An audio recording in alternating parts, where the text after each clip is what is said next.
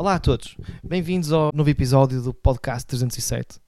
Continuamos na temática do sofrimento e hoje temos novamente o Eduardo Alves e a Raquel Pereira connosco para nos ajudarem aqui a descortinar onde é que nós conseguimos encontrar sentido para este- todo este caos. Da última vez nós falámos acerca do sofrimento, hoje se calhar gostaria de, de falar sobre a ausência de Deus. E antes de mais, obrigado por estarem cá outra vez. Nada, obrigado. Não são assuntos fáceis. Obrigado. Obrigado mesmo. 307 Talks. O podcast produzido por 307.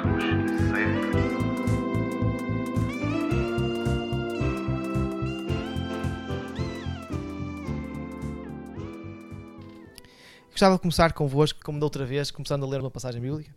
E é o Salmo 28, e do versículo 1 e 2, que diz assim: Clama a ti, Senhor, meu rochedo, não fiques surdo à minha súplica.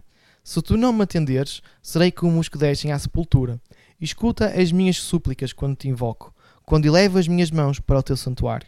Então, como é que nós, no meio do sofrimento, ainda contamos com o Deus que está ausente? Interessante, mas creio que se calhar temos que nos decidir um pouco. Acho que são um pouco antítese um do outro os temas que falamos, o sofrimento na, na semana passada e agora estamos a falar da ausência de Deus. Uh, das duas uma, ou nós culpamos Deus por causa daquilo que acontece no mundo, ou nós dizemos que Ele nem sequer é interveniente nisso. Como é que nós podemos clamar a um Deus que parece aparentemente não estar? Uh, é, é engraçado, porque se nós clamamos e ele não está, quer dizer que ele não nos vai ouvir, mas se nós clamamos e ele está e não faz, quer dizer que ele tem um motivo oculto a nós. Mas se nós clamamos, a situação é resolvida, é mera sorte. Parece quase como nós atribuímos casualidades àquilo que Deus pode ou não fazer, e àquilo que Deus ouve ou que não ouve, e nós não temos propriamente um padrão, uma base para nos sustentar nessas afirmações. Ou é tudo à base de sorte e de meras casualidades, ou, ou então Deus nunca poderá estar ausente. Ou a ausência de Deus é uma mera perspectiva da nossa parte e não uma realidade do outro lado, do lado espiritual que nós não vemos e que Deus está, eh, pode estar a ouvir e a não fazer, ou pode estar a ouvir e a fazer, mas nunca não a ouvir, ou seja, nunca ausente. Sim, dando um exemplo assim muito prático. ah, no outro dia estava a fazer um, um jogo com algumas crianças e eh, caça ao tesouro, que todos nós já jogamos um dia, e escondi o tesouro em cima de uma árvore. Ok, tinha a parte do tronco, escondi mesmo ali em cima. E uma das crianças estava, estava a dizer quente, frio, não é? E eu estava a dizer quente, está muito quente. E a criança estava mesmo à beira da árvore. E ele esteve lá uns 5 minutos à procura, à procura, até que desistiu. Não está aqui, eu não encontro. Claro, eu disse: Olha, chega-te um bocadinho atrás. E ele percebeu que estava mesmo perto de onde ele estava. A questão é: estava presente, né? o tesouro estava presente, ele estava exatamente no sítio onde ele estava. A questão é que os olhos com que ele estava a olhar não estavam no sítio certo. Então, nós, se calhar, muitas vezes olhamos para Deus da perspectiva errada. Se calhar, nós não colocamos Deus no sítio onde ele realmente está, não porque ele não esteja, mas porque a nossa perspectiva olhar para ele não está naquilo onde ele realmente está. Um- É uma boa observação. Eu por acaso tenho, eu há dias li uma. Casualmente li. E, eh, e a história, vou tentar-vos contar a história mais ou menos. A história verídica, verídica. Então, é tipo. Um rapaz que escreve livros e estava numa daquelas grandes mega conferências nos Estados Unidos. Então, pelos vistos, estavam naquela parte de louvor e, eh, ele estava na, na bancada. Não, na, não, na bancada não, desculpem, na banca, onde ele estava a vender o livro ou promover o livro.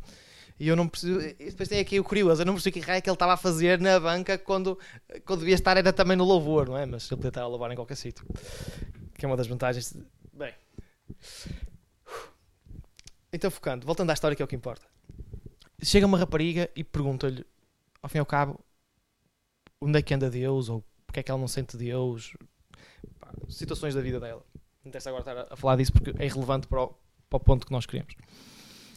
E então, ao que ele lhe vai dizer, olha, o teu Hammer cor-de-rosa foi roubado. E ela diz assim, ah pá, mas eu não tenho nenhum Hammer cor-de-rosa. E ele vai-lhe dizer então, "Ah, pois, então não há como sentires a ausência do carro ou a saudade do carro porque não o tens. Não é? E depois pergunta-lhe acerca do que é que ela tem, o bem mais precioso que ela tem. E ela vai contar que tinha, sei lá, um anel, uma joia, um- ok? Ah, de cor de rosa e verde, assim, uma mescla de cores. Que ela tinha de recordação da mãe, que a mãe tinha morrido há pouco tempo com um cancro, um bocado assim de género. E ela todos os dias acordava e ia ver o anel porque lhe lembrava da mãe. Então era algo que ela tinha muito, uma estima muito grande. E então ele perguntou-lhe o que é que, é que acontecia se tivesse desaparecido. Ah, então ele, realmente ela ficava desesperada, não é? Porque aquilo era, como é que eu dizer, emocionalmente estava ligado àquele anel porque lhe lembrava da mãe. E ele vai dizer que o nosso relacionamento com Deus é exatamente a mesma coisa. Se nós não temos relacionamento com Deus, não há como o sentir ausente. Porque ele nunca esteve lá. E por outro lado, todos vocês estão a perceber, não é? Agora dá para fazer da- das duas maneiras. Então, como é que nós podemos sentir um Deus ausente se ele nunca esteve presente? Bom, existe esse primeiro ponto. E depois existe o outro ponto que é, ok, então, mas se Deus já esteve presente, como é que eu sinto Deus ausente agora? Como é que vocês abordavam isso? Se calhar, Isso é possível. É, Até isso é possível. eh, são dois pressupostos diferentes. Eh, se calhar, se partisse para a Bíblia era mais fácil, porque posso ir a Jeremias ou assim e dar uma resposta com um versículo ou, ou algo semelhante, mas tornando talvez as coisas mais práticas eh, e tornando também mais pessoal. Eu não sabia, na minha vida pessoal, que sentia a necessidade, eh, e agora pronto, eh, já sei que vou ouvir quando a minha mulher ouvir o podcast ou alguém mais próximo a ouvir o podcast, já, já vou ouvir. Mas eu não sabia que tinha a necessidade de ter filhos, por exemplo, ou que era algo que eu quisesse vir a fazer no futuro. Isso surgiu para mim depois do casamento, passado, sou casado há 4 anos, pa- passado 4 anos praticamente, é que surgiu uma necessidade de eu ter filhos. E, e, na verdade não sei de onde é que vem a necessidade. Uh, na prática até acho que não é uma necessidade, é mais um desejo. Portanto, isto para dizer o quê? Que na ausência de Deus, e se Ele nunca esteve connosco, como é que nós o, o podemos encontrar? Acho que tem que partir de um desejo da nossa parte em primeiro lugar. Podia, lá está, responder com o versículo, mas acho que não ficava palpável para as pessoas. Tem que partir de um desejo da nossa parte. Se eu nunca me quiser encontrar com Deus, ou se achar que eu não estou pronto para me encontrar com Deus, ou se simplesmente acho que Ele está demasiado distante de mim, basicamente uma espécie de panteísmo, Deus até existe, mas eh, não se relaciona diretamente comigo, mas está em tudo. Eh, na verdade, eu nunca o vou encontrar.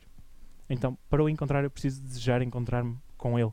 Porque da parte dele não existe nenhum impedimento, pelo menos ah, ao valor da face, não existe nenhum impedimento.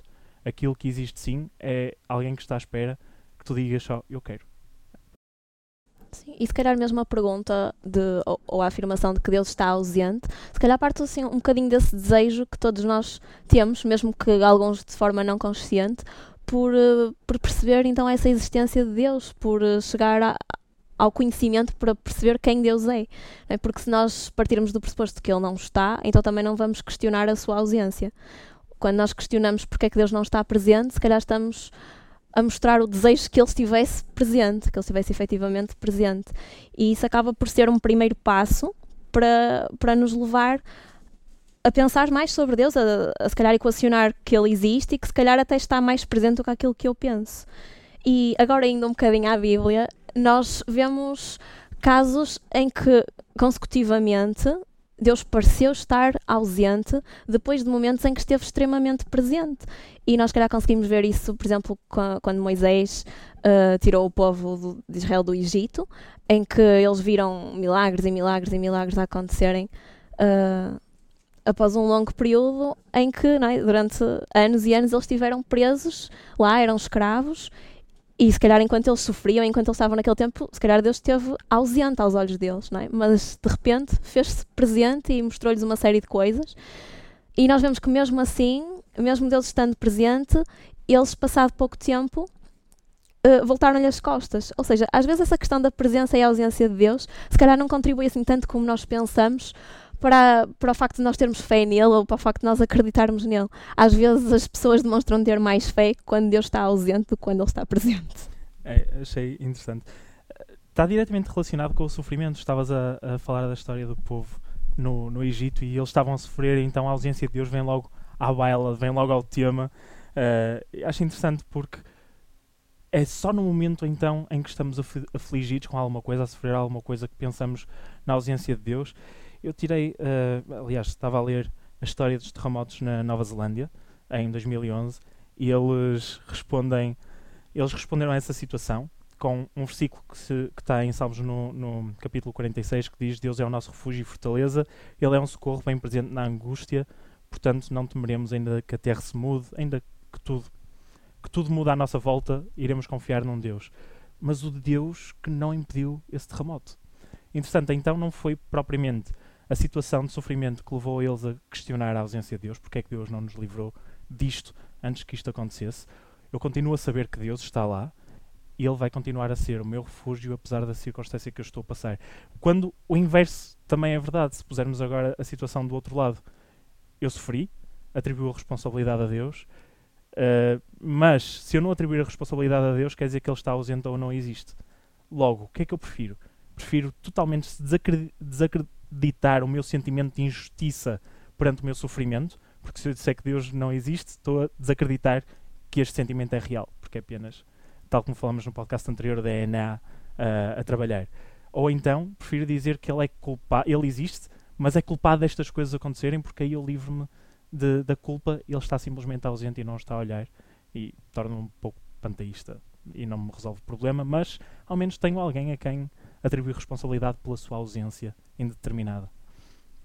Também pode haver o caso de às vezes nós queixarmos que Deus está ausente, mas na verdade nós é que não estamos presentes.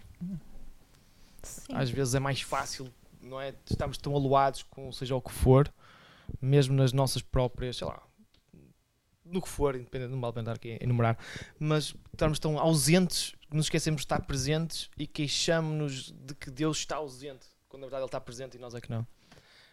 Posso dar, posso dar o caso, percebes? Estou só aqui a, também a especular um bocado. Mas é, é, o caso do Egito é fixe. É fixe por várias coisas. Mas uma delas é porque eu tenho ouvido o clamor do meu povo, é o que Deus vai dizer, ou o clamor do meu povo tem subido até mim. Que quer, isto não quer dizer que foi demorando a subir devagarinho e passado 70 anos chegou lá. Não, não. Deus está bem atento ao que está a acontecer e ao sofrimento e à dor. Agora, se calhar, a Bíblia vai nos dizer que há um tempo para todas as coisas. Isso é uma seca total é uma seca porque, ok, Deus realmente está a controlar tudo no tempo certo para o motivo certo. Para nós, às vezes, é que pode não ser muito agradável esperar pela altura certa. Mas a verdade é que eu, a mim parece-me que às vezes a ausência de Deus também entra nestes dois tópicos, que é nós não estamos presentes e por outro lado o tempo de Deus. Mas sim, é verdade, às vezes há. Bem, é fácil de nós ficarmos ou tão centrados em nós, na nossa dor, ou no nosso sofrimento, ou no nosso prazer, que até nos esquecemos. Como é, como é que é? A Raquel às vezes diz, usa um termo que é as pessoas ficam anestesiadas da vida e parece que vivem, mas estão meias, meias adormecidas ou o que for. E sem, sem falar de medicação, de drunfos, nem nada. Tipo um estado tipo, natural, auto-infligido, diga-se assim. E se calhar pode ser isso também. Parece que Deus está mais longe do que o que realmente está. E depois, é como estavas a dizer, a Bíblia está cheia de referências, não é? Uh, clama a mim e eu te responderei. Clama e eu responderei não vale a pena o resto do versículo, não é para aqui, não é bem aquilo que interessa, mas é clama e eu respondo-te. É, é isso. Ou bate e abrir-se-vos-á. Pedi e dar-se-vos-á. Uh, uh, o foco não é o pedir e, e recebes, é género, bate e eu, eu, eu abro-te a porta. Ok? Uh, estou disponível. Sim, e esse, esse versículo que diz é espetacular, que é socorro bem presente no dia da angústia, do dia da angústia. Foi esse que tu leste, não sim, foi? Sim, sim. Socorro bem presente no dia O dia da angústia não saiu mas o socorro está lá bem presente. Gosto, pegando outra vez no exemplo do, do Egito, desculpa Raquel, é interessante porque, olhando outra vez para o tópico da ausência de Deus, ela é penosa na mesma quando Deus alerta acerca da, ausência, digamos assim, pelo menos de intervenção, não de presença, digamos assim. Deus antes já, já os tinha alertado que eles iam ficar um tempo no Egito. Explicou-lhes o porquê, disse-lhes qual era o motivo e disse que ao fim de X tempo eles iam ser livres e que iam voltar à terra deles. E mesmo assim, nesse entretanto, eles foram capazes, pegando naquilo que tu disseste, de ficar ausentes para Deus, completamente desligarem-se de Deus, e no final daquele tempo todo, quando Deus efetivamente os vai tirar de lá, eles pedem contas a Deus. Então, quer dizer, tiraste-nos do sítio onde nós estávamos, agora estamos no deserto a passar necessidades. Afinal, olha, mais valia ter-nos deixado ficar lá, porque nós lá ao menos tínhamos comida.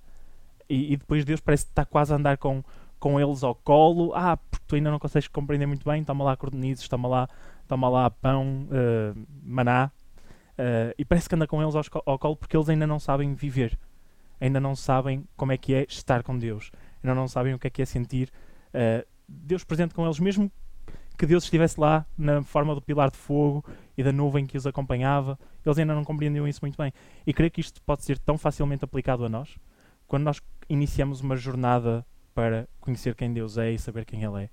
Uh, às vezes deparamos também com, com este tipo de problemáticas, em que Deus tem que quase andar connosco ao colo e andar-nos a mostrar que efetivamente Ele faz e que está presente, porque nós sentimos demasiada ausência mesmo quando Ele está presente, uh, para nos dizer a nós que na realidade Ele nunca esteve ausente.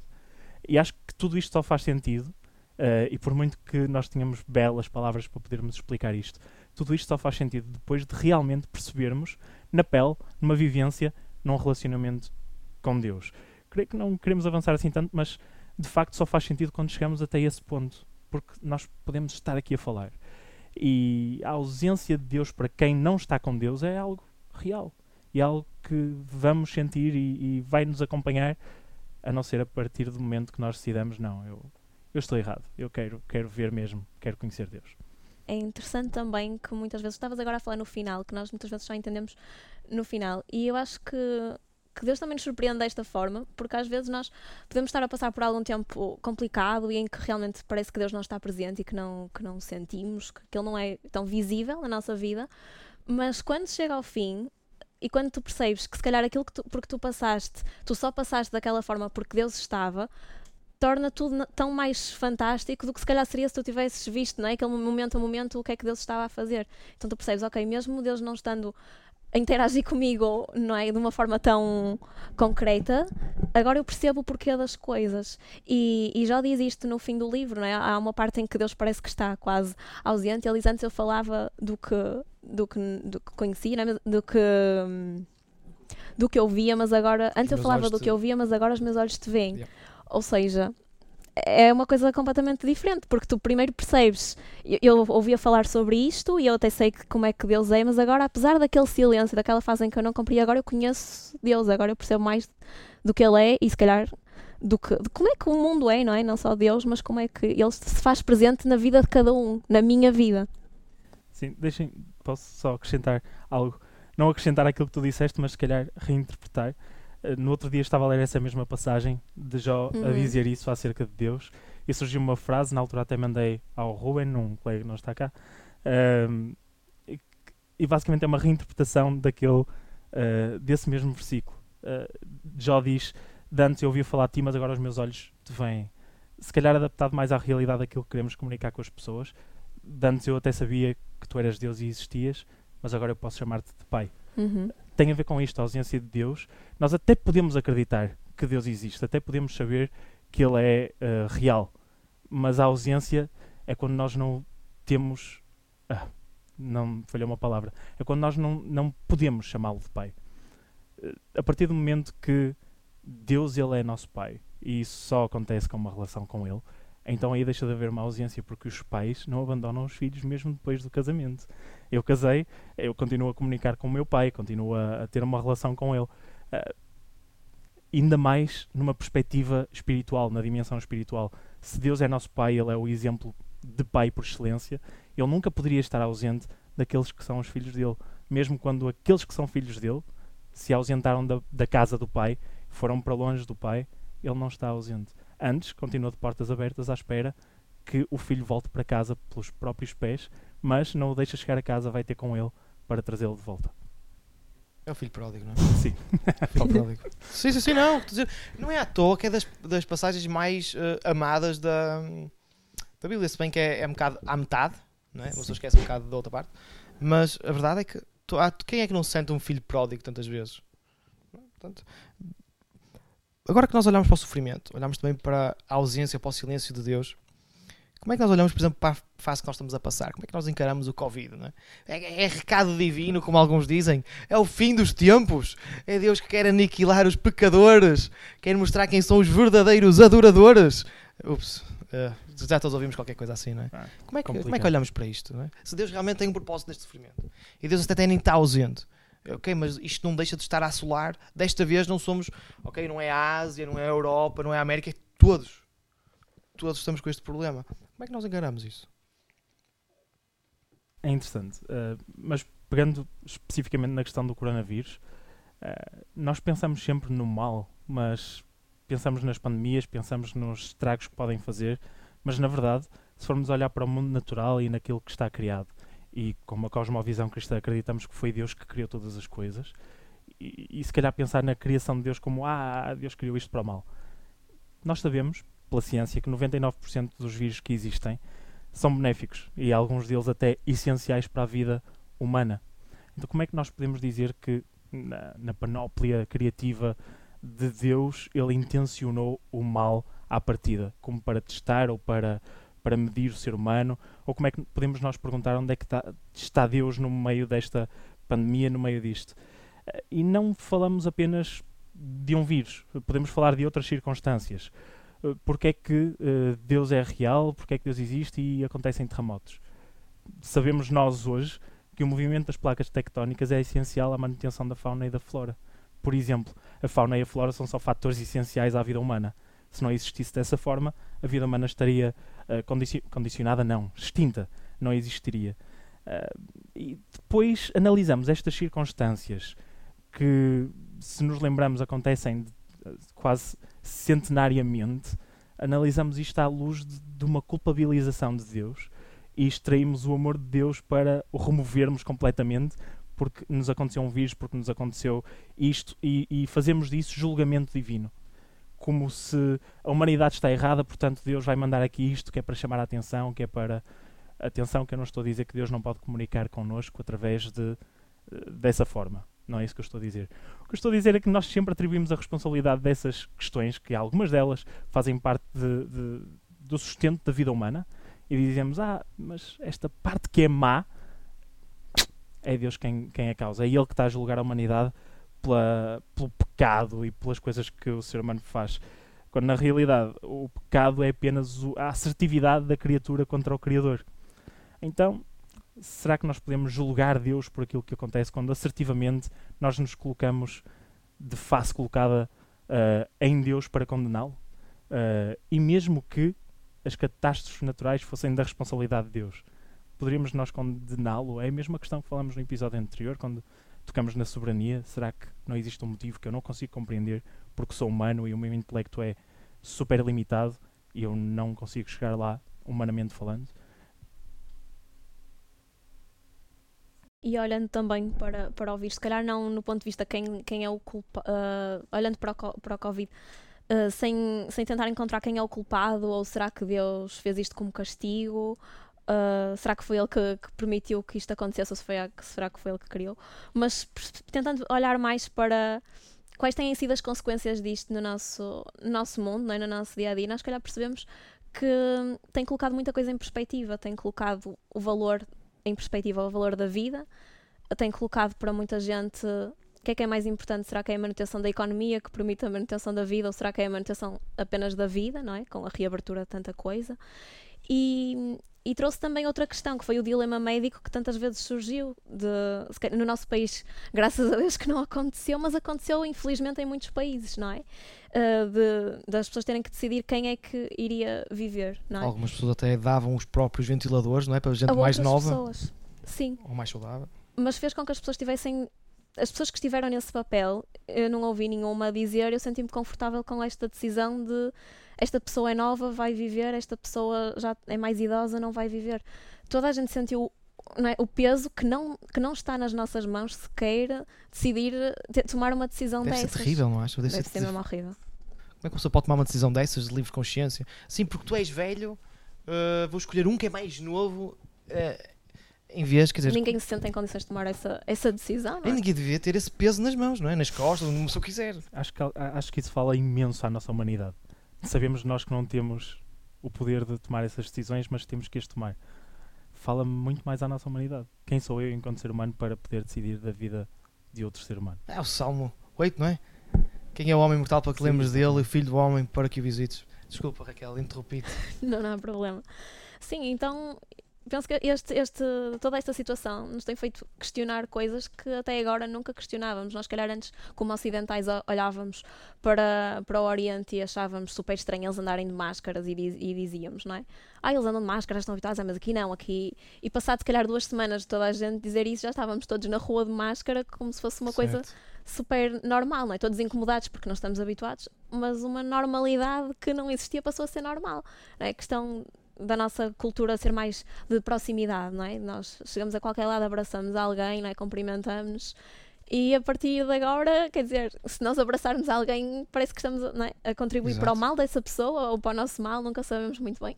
Então houve uma mudança de paradigma que nos fez, se calhar, colocar as coisas noutra perspectiva, colocar mesmo as coisas em perspectiva, tentar eh, perceber que nós nem sempre estamos na perspectiva certa em relação a muita coisa, que se calhar coisas que nós tomávamos por garantidas não, não são assim tão garantidas. E coisas que nós olhávamos para o outro lado do mundo, se calhar, e, e condenávamos e achávamos tão errado, se calhar agora já olhamos com outros olhos. E de um ponto de vista cristão, nós temos que, que pensar também sobre isto, não é? O que é que, o que, é que Deus nos, nos pode falar individualmente sobre isto? Porque se calhar às vezes nós procuramos uma razão muito coletiva, o que é que Deus estará a dizer, mas se calhar Deus pode falar-nos a cada um de nós coisas específicas, não é? Para nós podemos tirar aprendizagens diferentes de, de toda esta situação. Se- Sem dúvida. Eu se calhar adicionava só aquela passagem em Lucas 13, não é? Quando vão ter com Jesus e que, que fazer queixa de Pilatos que tinha matado, mandado matar uns homens da Galileia que estavam a fazer ofrendas a Deus. E eh, Jesus vai-lhes perguntar: Mas João, que é? João, que eles são mais pecadores do que os outros que morreram? Hum. Não, a, a questão é que, primeiro, não é tudo castigo divino. Exato. E, e a segunda questão é que todos nós temos que, a certa altura, nos encontrar como Deus. Foi o que nós fomos falando, não é? Ao fim e ao cabo, o sofrimento, não, nós conseguimos passar com Deus. A ausência de Deus, não, nós, não existe a ausência de Deus, é um Pai é? que quer estar connosco. Nós é que se calhar às vezes não estamos bem afinados. Ou existe aqui qualquer coisa, não é um propósito nisto. E o Covid, o que é? Não, é uma oportunidade, é Deus que se calhar está mesmo a querer falar connosco. Nós, se calhar, Deus tem um propósito geral para a humanidade que tem e tem um propósito individual para cada um de nós. Não é? Se calhar está a dizer, ei, povo, ok? Ou então se calhar está a dizer, ei, se calhar vocês todos precisam. Se bem que é complicado nós dizermos isto porque eu não tenho. Todas as outras vezes em que Deus fez algo parecido, na mesma escala, não estou a ver nenhuma, mas noutras escalas, houve sempre um profeta de Deus que veio dizer, ok? E não foi um profeta qualquer, vindo de qualquer sítio dar umas profetadas, não é? Ou alguém que se levantou a dizer, ah, eu vou dizer o que quero, não. Foi alguém que falou em nome de Deus com. Com, na altura funcionava de maneira diferente, não é como agora, agora qualquer pessoa diz o que quer, não é? Parece, somos todos profetas. Eh, e nesta altura não há nada assim do Covid que diga, aí olha, foi Deus que mandou isto. O que não invalida que Deus também não fale connosco no meio destas aflições. E depois temos é a questão, eu, se calhar, não sei se interessa muito, é isto é o fim dos tempos? Ah, tinha que deixar esta, antes de finalizarmos. O que é que vos parece? Basta cada dia o seu mal. Se eu puder finalizar, depois eu, eu concluo essa parte. Ah, Com uma Não. parte um pouco mais longa. Não, É. tranquilo, tranquilo. Não, podes, podes falar. Não, esta, esta é um bocado a brincar, não é? Um bocado a brincar. Bocado só para descontrairmos um bocado. Porque a última pergunta que eu. Que eu a última pergunta não, o último. O último, se calhar, tema era como é que nós conseguimos então encarar o futuro. Já vimos que Deus é a resposta para a nossa dor. Já vimos que o sofrimento tem algum sentido no meio da arquitetura de Deus para tudo. Que Deus está presente. Então, como é que eu junto isto tudo e como é que eu olho para o futuro? Se calhar eh, vou responder com algo que mais alguém já respondeu. Olhamos para o futuro da mesma forma que olhamos para o passado. Deixa-me passar a explicar. Isto é eh, uma frase ou eh, extraído de um artigo de C.S. Lewis eh, em que, na verdade, ele está a falar sobre a bomba atómica, a invenção da bomba atómica e mais um perigo para a humanidade. Só que foi substituída a palavra. Em vez de estar lá bomba atómica, está a palavra coronavírus. Eu vou ler, é mais fácil. Eh, e diz o seguinte: de certa forma, pensamos demasiado sobre o coronavírus, como vivemos eh, nós nesta época pandémica. Estou, tentar estou tentado a responder, da mesma forma que viverias no século XVI, quando uma praga visitava Londres quase todos os anos. Como viverias na idade dos vikings, quando assaltantes da Escandinávia poderiam chegar e cortar-te a garganta em qualquer noite aleatória. Ou então, como estás a viver na era do cancro, da sífilis, da paralisia, de ataques aéreos, de acidentes ferroviários e acidentes na estrada. Por outras palavras, não comecemos por exagerar a novidade da nossa situação. Isto não é nada de novo. Ah, acredita em mim, Querido Senhor ou Senhora, tu e todos aqueles que amas já estavam sentenciados à morte antes do coronavírus ter aparecido. E uma alta porcentagem de nós vai morrer de formas desagradáveis. Tínhamos, no entanto, uma grande vantagem em comparação com o que nos precedem, os analgésicos. Mas ainda dispomos disso, e perfeitamente ridículo então andar a chorar pelos cantos, porque o coronavírus adicionou mais uma forma dolorosa e prematura de morrer num mundo que já abunda de situações semelhantes e que a morte não é uma possibilidade, é uma certeza. Este é o primeiro ponto, e a primeira ação a ser levada é recompormos-nos.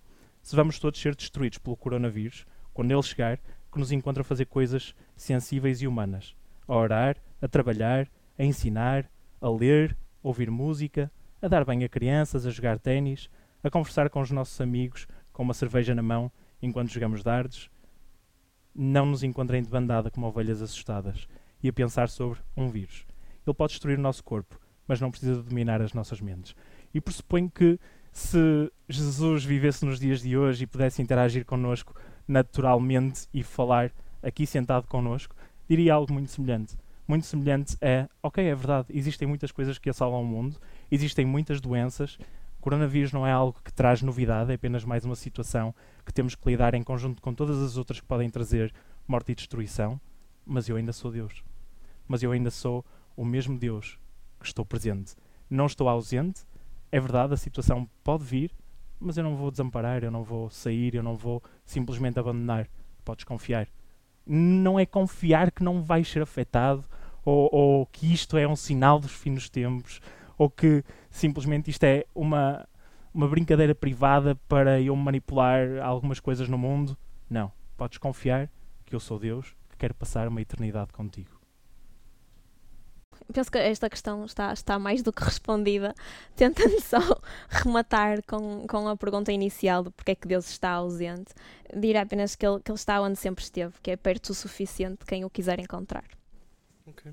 Eu, deixava-vos então um versículo só para a vossa ponderação. Depois já não era preciso dizer mais nada, mas como falámos que o que nos importa nisto tudo é, é pessoal, é? já vimos que a soberania de Deus na nossa vida vai fazer com que qualquer problema que venha, como estava a dizer o Edu, ok, é, é mais um. Deus continua na mesma, diz para nos aproveitarmos a vida. Como a Raquel estava a dizer, ok, podemos continuar a confiar, podemos continuar a avançar. E eu deixo-vos o versículo que diz isso mesmo. Mateus, versículo, capítulo 28, versículo 20. Estarei convosco até ao fim dos tempos. É isso, queria agradecer-vos por estarem cá mais uma vez.